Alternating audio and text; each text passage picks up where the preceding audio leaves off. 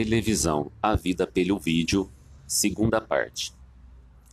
Mundo das leis e mundo dos sonhos.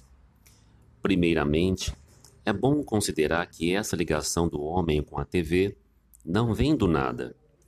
A televisão é jovem, foi criada há 50 anos e fabricada em massa há pouco mais de 40.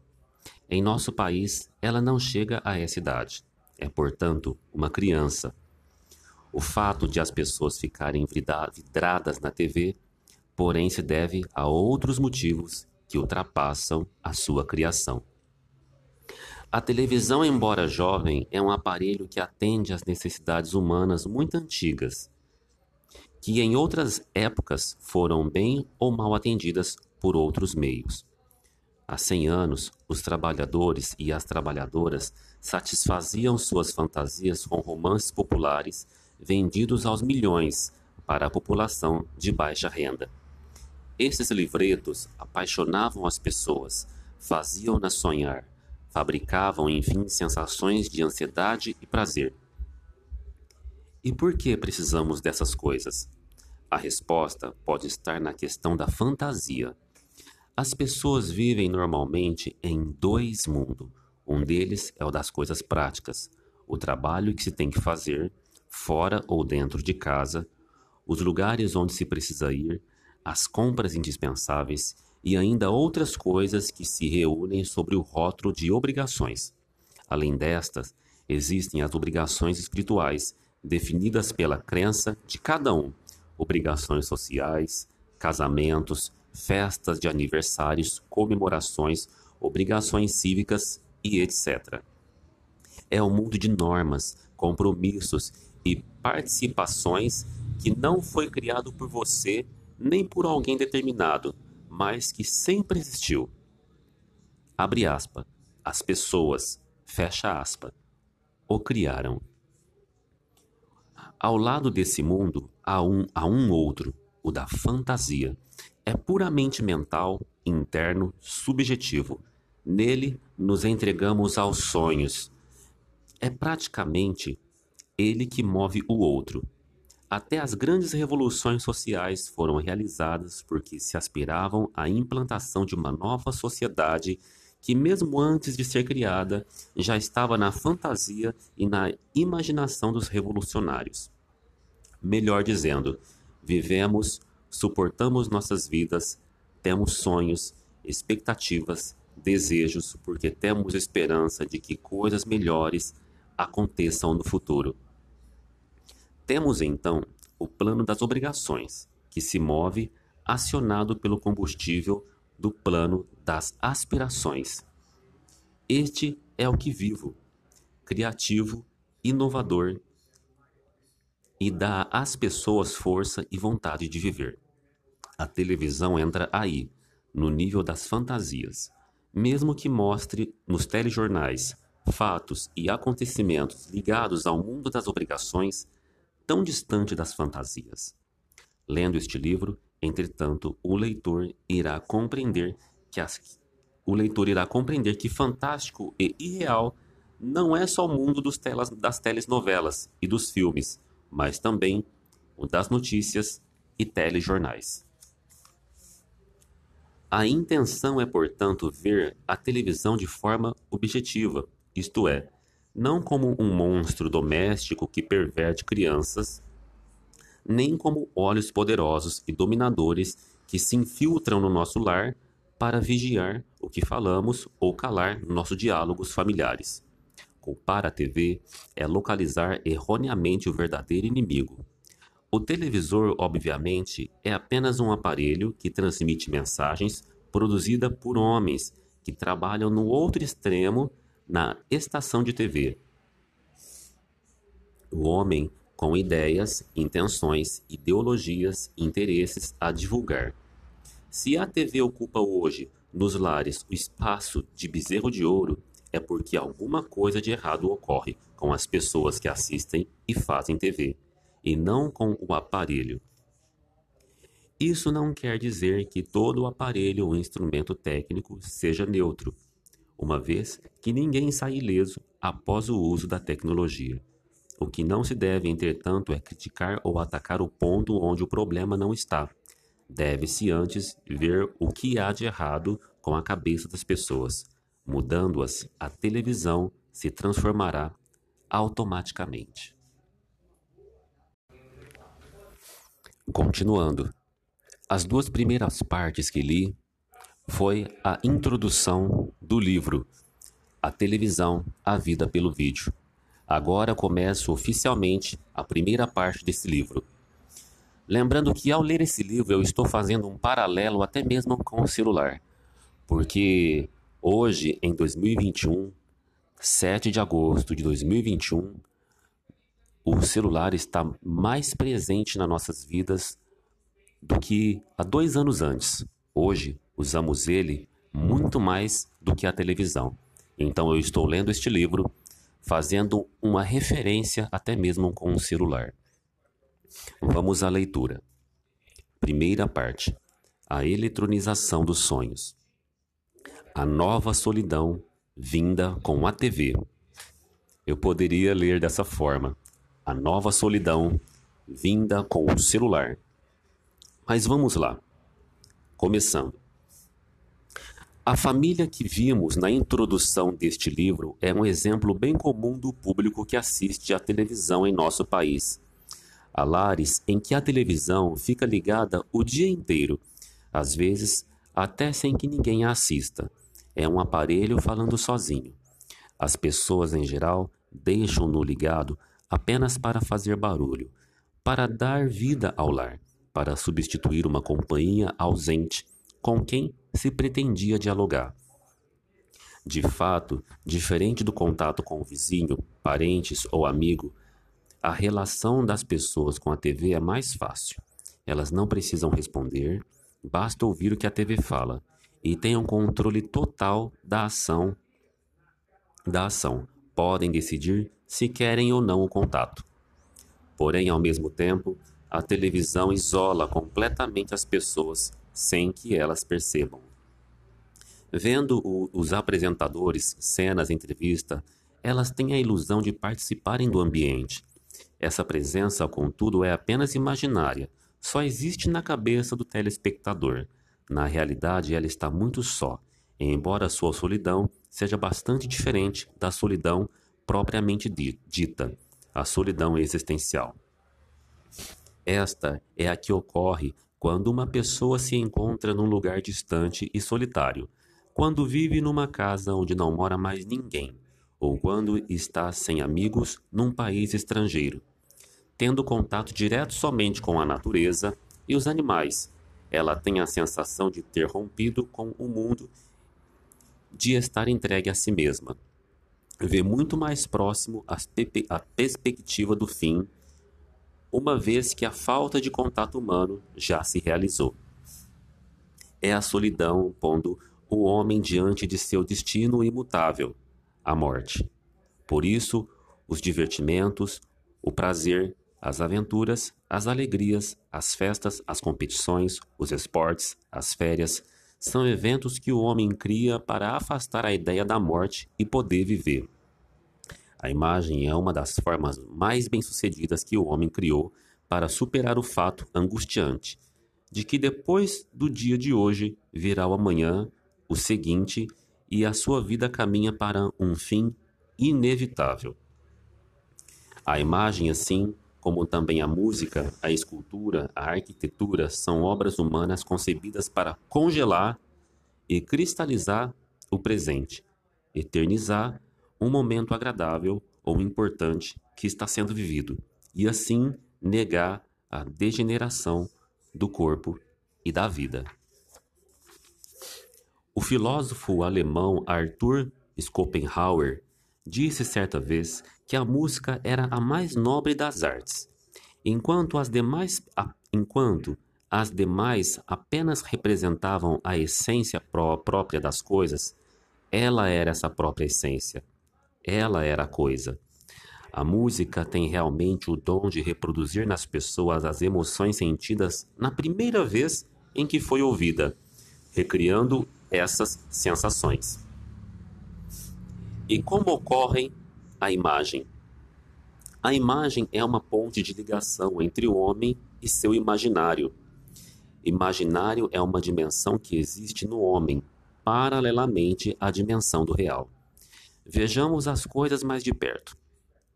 Aquele homem que chega à noite em casa, que é recebido pelas crianças e que está cansado, passou o dia inteiro trabalhando.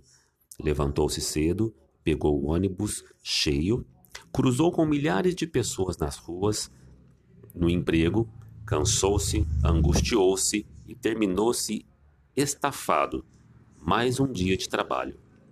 Esta, esta realidade vivida por quase todas as pessoas de forma frustrante, frustra, frustrante, desgastante, alucinante, é o real.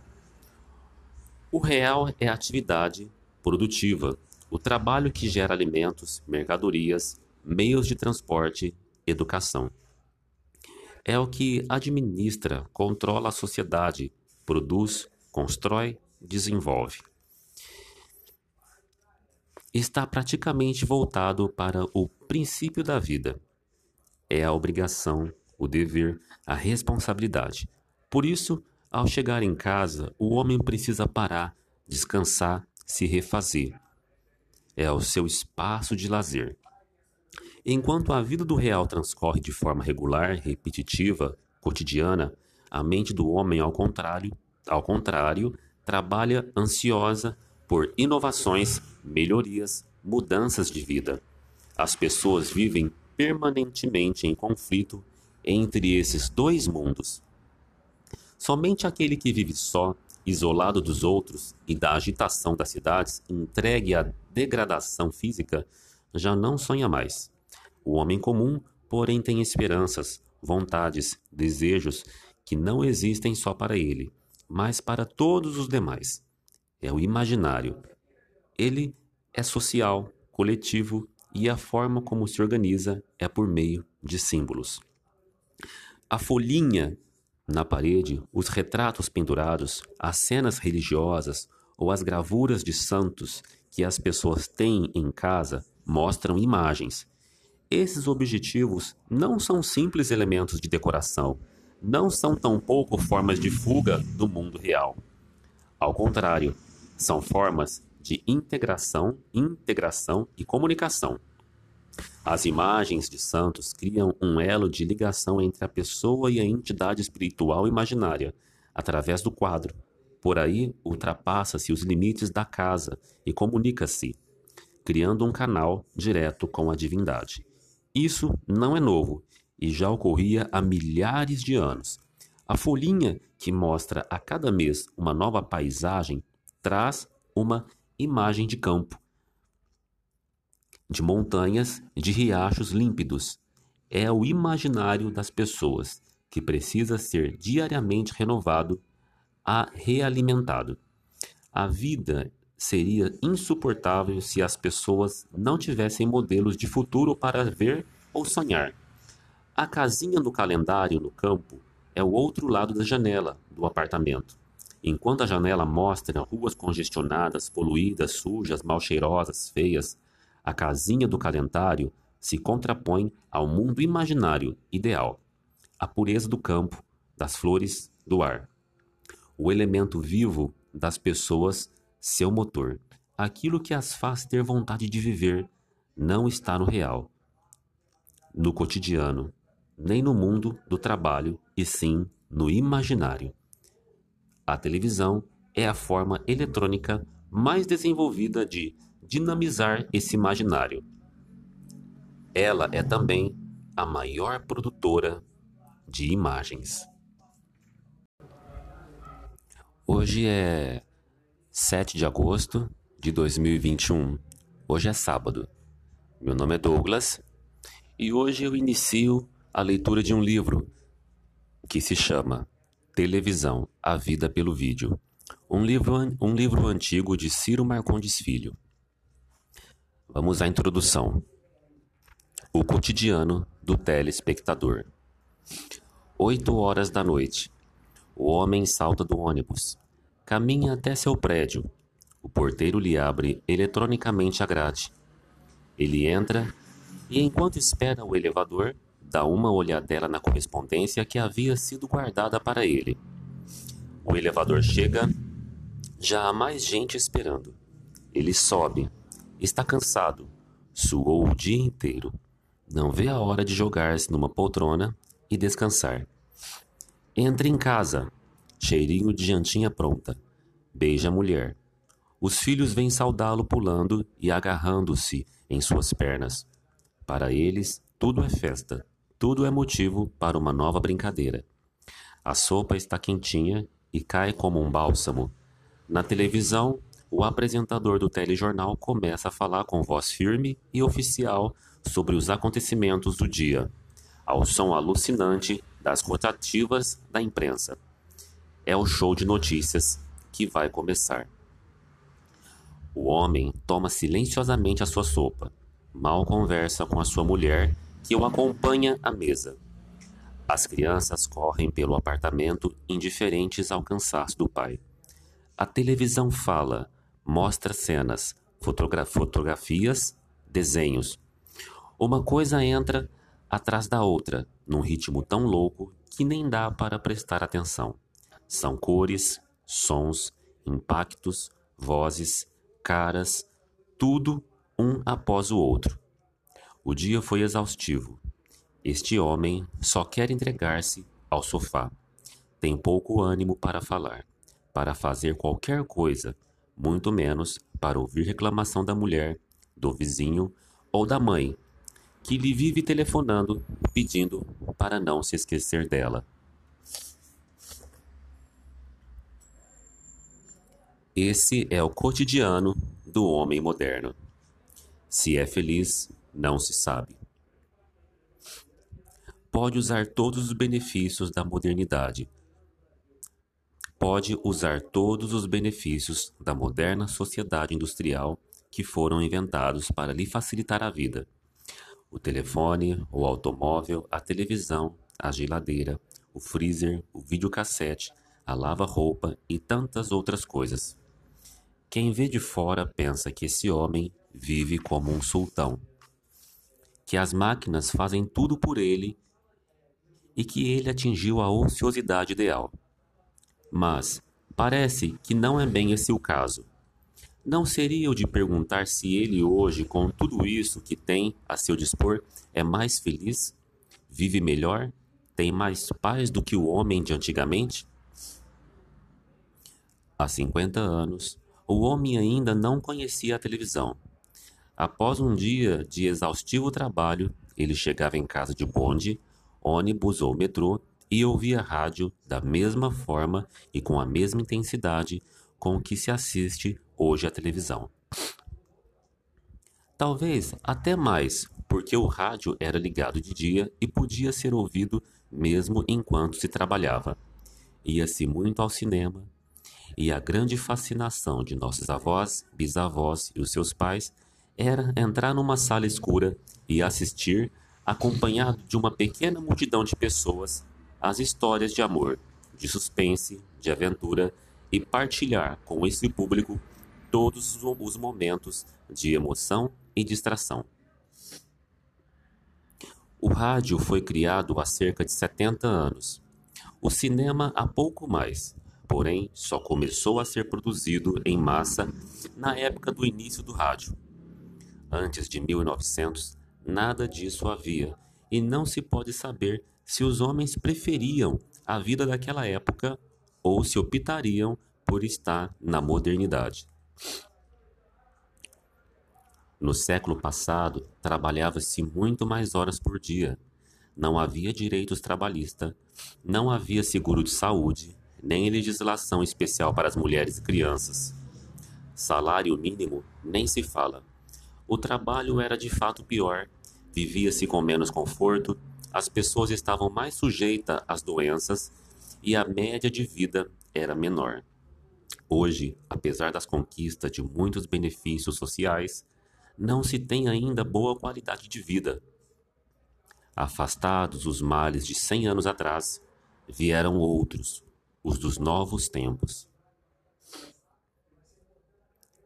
O infarto provocado pela vida agitada, o câncer provocado pela poluição ambiental, por agrotóxicos, por produtos químicos na alimentação ou pela liberação da rua radioativa, a violência urbana, o desemprego, a péssima assistência médico-hospitalar para quem depende da previdência social, tudo isso tem provocado, tudo isso tem provado que o progresso técnico não vem necessária e obrigatoriamente acompanhado da melhoria de vida das populações.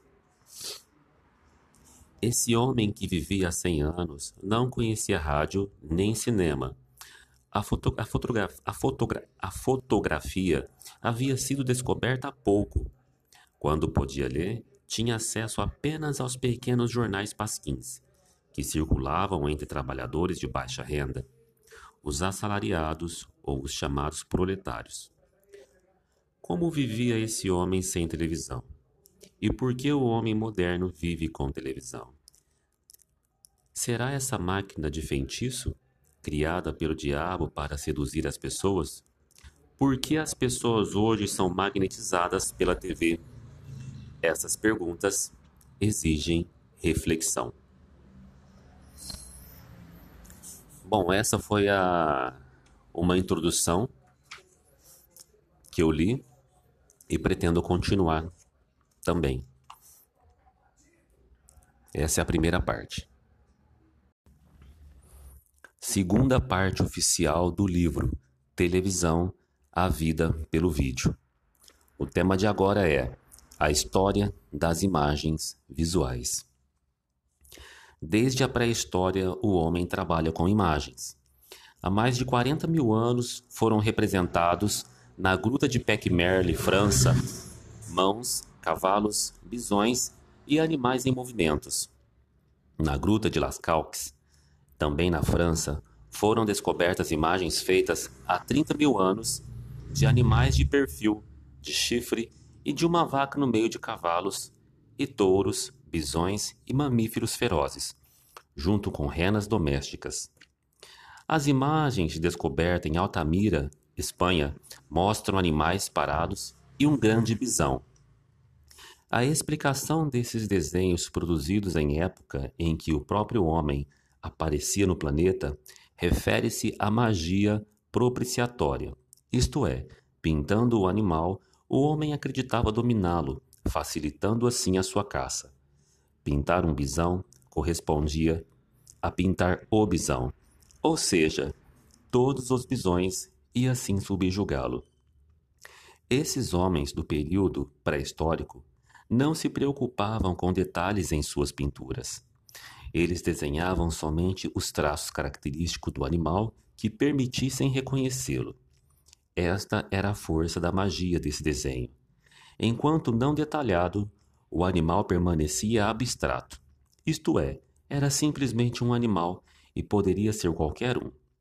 Com o advento da civilização, a criação do Estado, das leis, das instituições, do regime da produção social, a apresentação de imagens ficou mais sofisticada. No Egito, a pintura teve uma relação direta com a morte. Fazia-se representações em capelas funerárias em suas paredes possuíam escritos e livros dos mortos. Em relação ao estilo de reprodução vegetais e animais, de forma bastante delicada.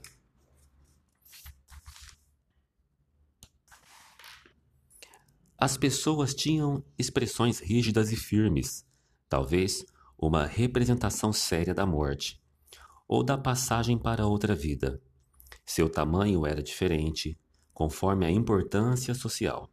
Tumbas reais eram inteiramente decoradas com afresco, tipo de pintura feita em paredes ou tetos, onde houve revestimento recente, fresco ainda úmido, permitindo a absorção da tinta.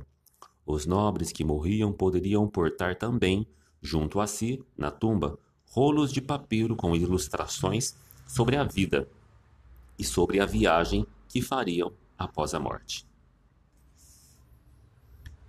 Diferentemente, os povos da região onde hoje se localiza o Irã, Oriente Próximo, representavam nas paredes dos palácios figuras que documentavam costume do povo ou carro de guerra.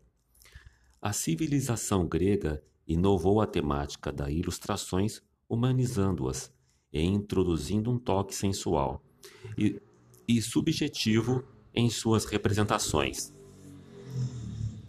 Os afrescos naturais da ilha de Creta trazem perfis, cores suaves, cabelos, cabelos esteticamente detalhados. Igualmente, quem vai a Pompeia, Itália, espécie de colônia de luxo da classe patrícia de Roma antiga, pode testemunhar a riqueza da ilustração da época com seus finos afrescos, mosaico, mosaicos e baixos relevos. Como se vê, a imagem testemunha, de certa forma, a mentalidade da época, do lugar e de seus valores. Ela nos transporta ao mundo antigo, do qual estamos enormemente distanciados no tempo, e atira nosso imaginário na reflexão de como deve ter sido a vida daquela gente. A imagem parada, como na fotografia, é na verdade uma janela. Por meio dela, ingressamos no passado, somos informados como viviam, dos valores que possuíam, das ideias que defendiam, da maneira como eram esses homens dos tempos antiquíssimos. A era eletrônica, na média em que criou a imagem que se perde no ar, a televisão subtraiu-nos esse privilégio de entrar ou retornar a outros mundos. Esta é a grande perda da comunicação visual eletrônica. Pela TV, as imagens passam rapidamente e não nos detemos nela. Não nos exploramos completamente. Não as exploramos completamente. Se temos diante de nós uma foto, podemos parar e olhar minuciosamente. Os movimentos e a cena estão congelados, e por isso podemos nos deter nos detalhes, nas expressões, no ambiente. Esses segundos em que nos demoramos na, fotogra na, foto na fotografia é que nos levam para além dela, que permitem a participação da cena da janela. A este tipo de relação com a imagem parada chamarei relação intensiva, ou seja, em uma cena parada, vasculham-se todos os detalhes, procuram-se minúcias, explorando-a em toda a sua densidade. Por esse caminho, a imagem é apenas um meio, uma ponte que faz passar a uma outra realidade. A televisão, ao contrário, desenvolve uma outra relação com a imagem. É a relação extensiva, ou seja, não se tem tempo de parar sobre uma determinada cena, pois todas elas se movem num ritmo muito rápido. E troca de plano e imagens é ultra acelerada. Não se pode fixar em detalhes. Só se intencionalmente o realizador do programa quiser que o telespectador as observe. O cinema, no caso, seria um espaço intermediário. Então, percebe-se que, enquanto, a, enquanto na, fotografia, na fotografia o sujeito escolhe os detalhes que mais o interessam na televisão, eles são escolhidos para as pessoas. E isso acarreta grande perda, o, o direito de escolha, o da livre concentração, além de serem imposto as cenas que interessam principalmente ao realizador do programa e ao patrocinador. Se pela fotogra fotografia podemos imaginar a cena segundo nossos desejos, na televisão a imagem não é mais um meio, não é mais uma ponte. Ela apresenta a realidade já pronta. Ela própria é a realidade. É possível perceber a diferença que isso provoca? Pensemos. A fotografia foi descoberta em 1831 por Jacques Daguerre, na França. Foi sem dúvida a descoberta mais revolucionária que já houve na moderna história da humanidade.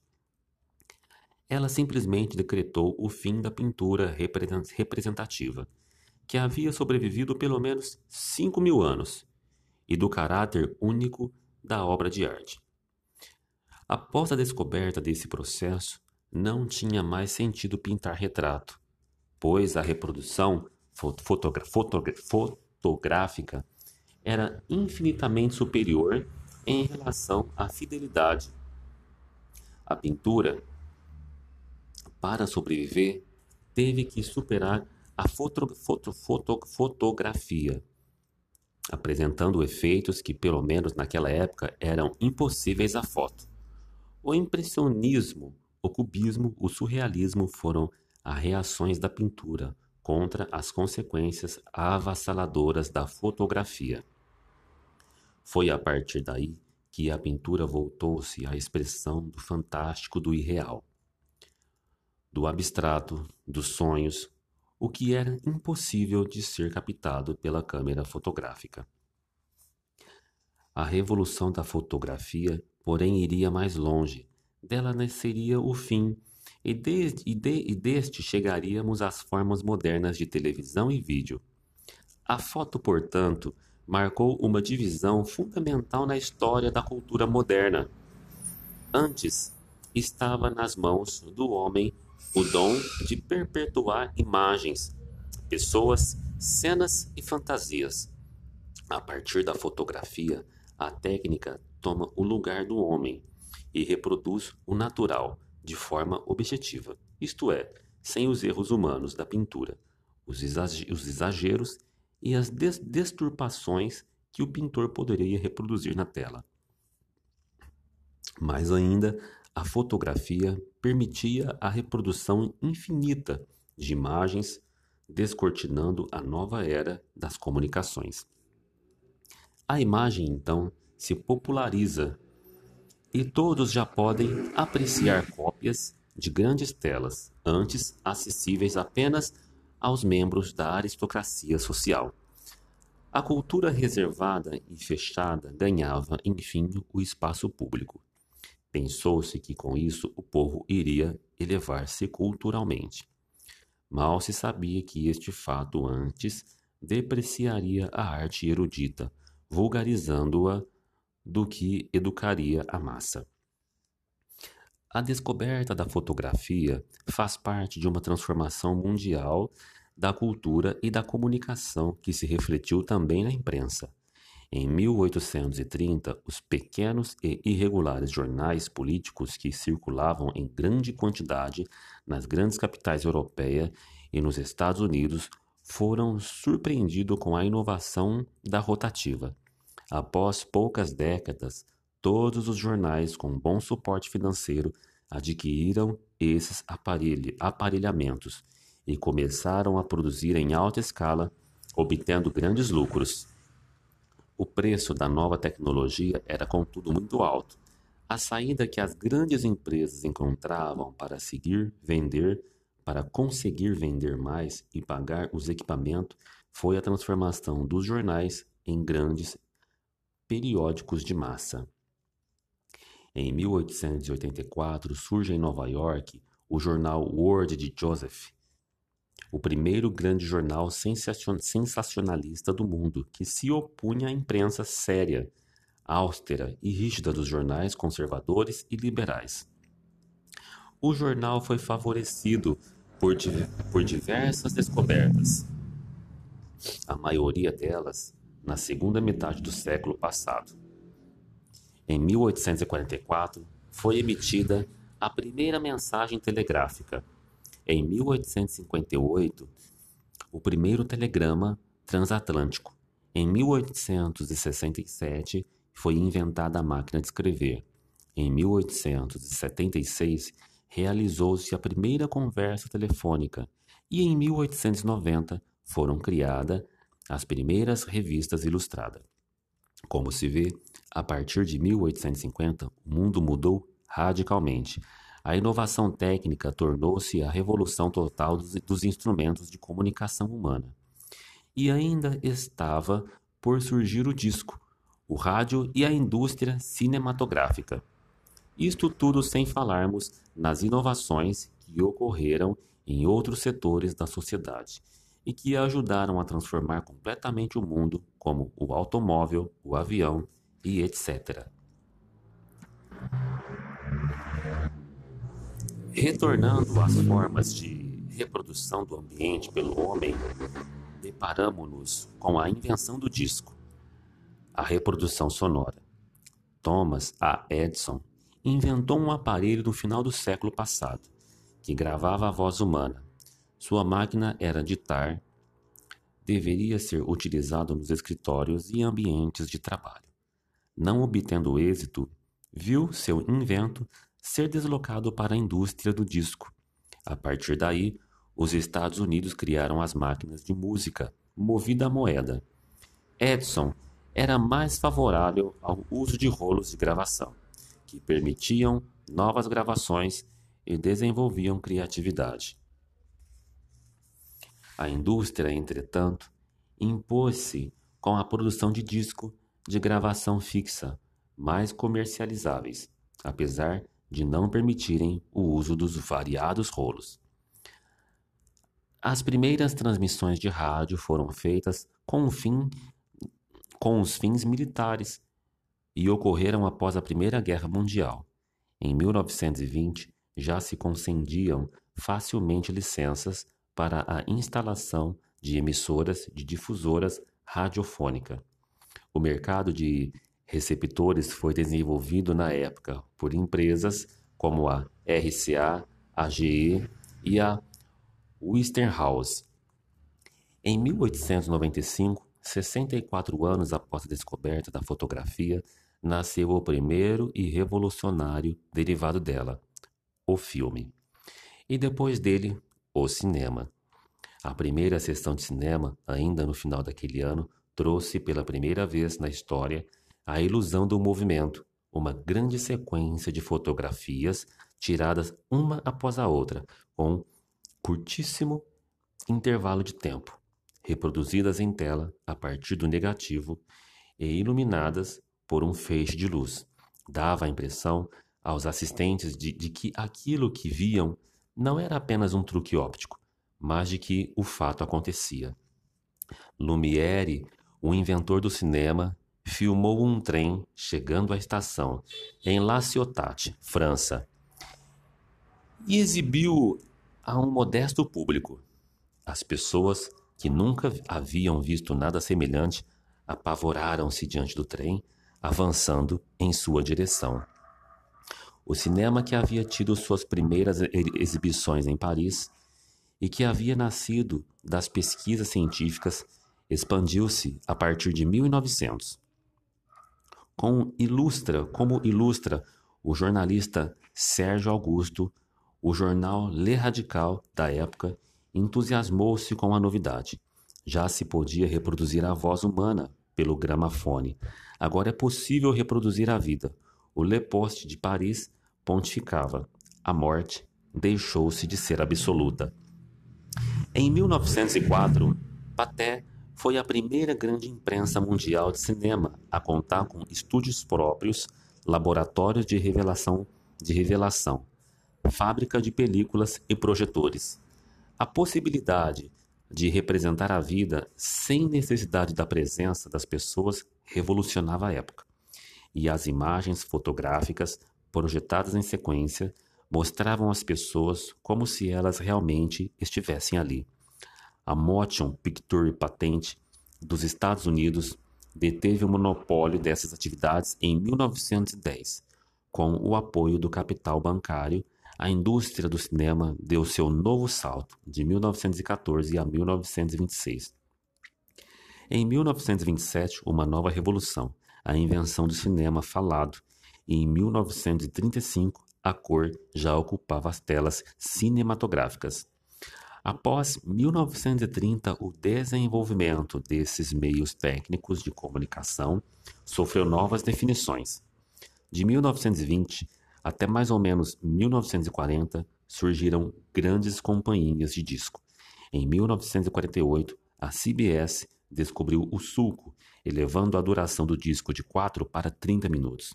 Nesse período, as vendas atingiram a primeira vez um milhão de exemplares. A indústria fonográfica, depois do rádio e da televisão comercial, ocupa hoje o segundo lugar no mercado da cultura produzida em massa. Diferente do cinema, que está em declínio, esta indústria sobrevive bem às inovações eletrônicas. Bom, essa foi a segunda parte oficial do livro com o tema a história, a, é, a história das imagens visuais. Para quem for ouvir esse áudio, peço desculpa porque agora na minha rua é, está muito movimentada com ônibus, carro, motos passando e isso me incomoda muito. E eu não consigo fazer uma leitura muito legal, porque a, no áudio talvez não é muito, talvez não parece para vocês, mas aonde eu estou agora faz muito barulho e eu perco muita concentração.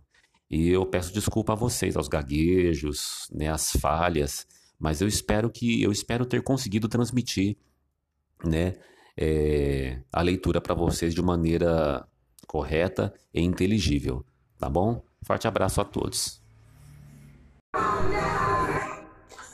Uma coisa que eu estou aprendendo nesse ano é simplesmente ouvir as outras pessoas, ter um pouco mais de empatia, em vez de julgar, em vez de me sentir superior. Assim como eu já fiz muito. Se eu não falava, eu julgava no filosoficamente, julgava no pensamento, né? Não tinha disponibilidade de ouvir ninguém. Claro, ninguém deve ser bobo, mas quantas e quantas vezes eu não queria ter empatia com ninguém. É, de uma certa forma, a religião, assim, em si, ela estraga muitas pessoas. Não estou dizendo a Bíblia, mas o fanatismo, sim.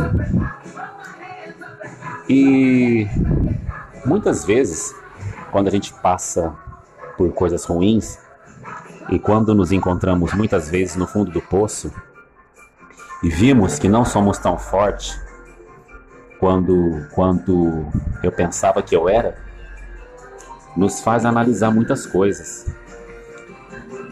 E hoje eu penso muito em ter mais empatia com o outro, em ouvir mais o outro, independente de qual religião a pessoa possa ser, ouvir mais o outro ter mais empatia, né? Ouvir. Talvez uma amizade, né, possa surgir, né? E isso é muito bacana. Então, isso é uma coisa que eu faço questão de deixar registrado aqui nesse áudio. E é uma coisa que, apesar de 2021 no início não ter sido muito bom para mim, eu acredito que as coisas boas a gente deve guardar. E esse momento eu faço questão de registrar. Que a gente deve ter empatia com o outro. Ouvir mais o outro. Independente de qual religião que ele é, se a pessoa vai ou não na igreja, né? e simplesmente respeitar. Respeitar. Eu jamais me sentir superior que ao outro, porque eu não sou, de forma nenhuma. E eu tô gravando esse áudio, apesar das dificuldades que eu ando passando, eu tô gravando esse áudio com muita alegria. Então é isso que eu gostaria de deixar registrado. Caio, não soube informar o sobrenome, e a senhora Karina, não soube informar o sobrenome, da unidade 066, em Ribeirão Preto, São Paulo. Narra-se no dia 1 de março de 2022 foi feita uma reunião de motivação no período da manhã. O denunciante informa que durante a reunião houve ameaças por parte do Sr. Caio e da Sra. Karina para com os demais colaboradores da unidade. Reclamante menciona que a Sra. Karina disse que tem muitos anos de empresa e que no escritório está cheio de currículos e que os funcionários da loja poderiam ser substituídos a qualquer momento.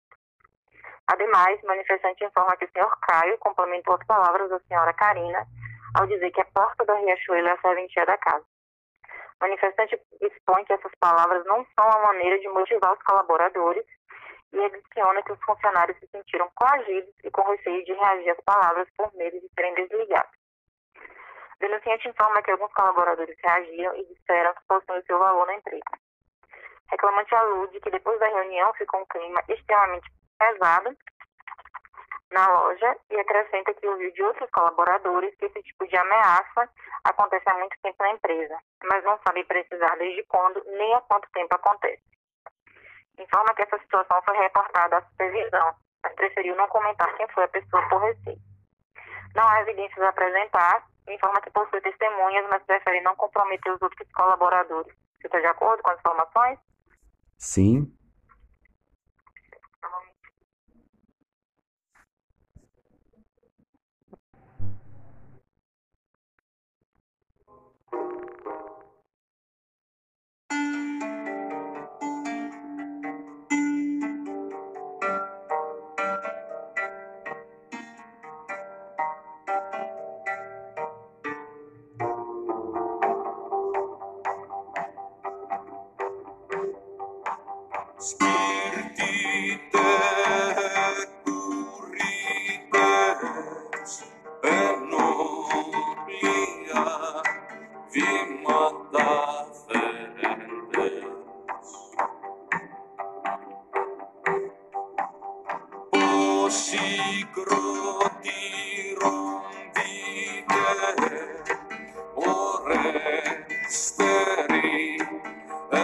lost.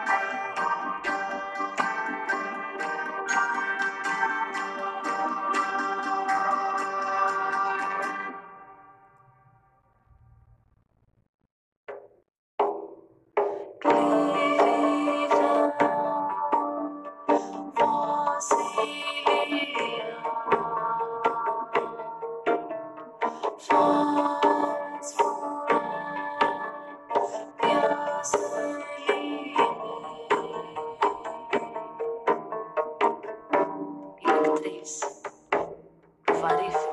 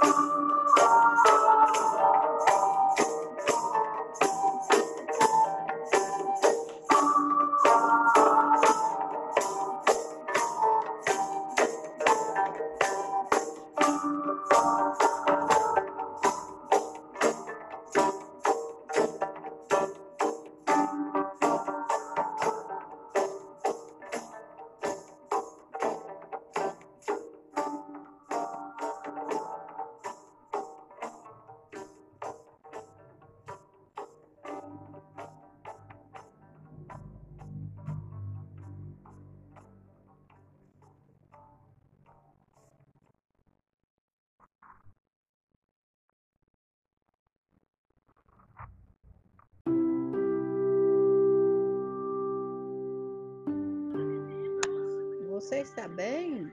Paz de Deus. Ah, O que, que eu falo? Nossa, o que, que você tem no rosto?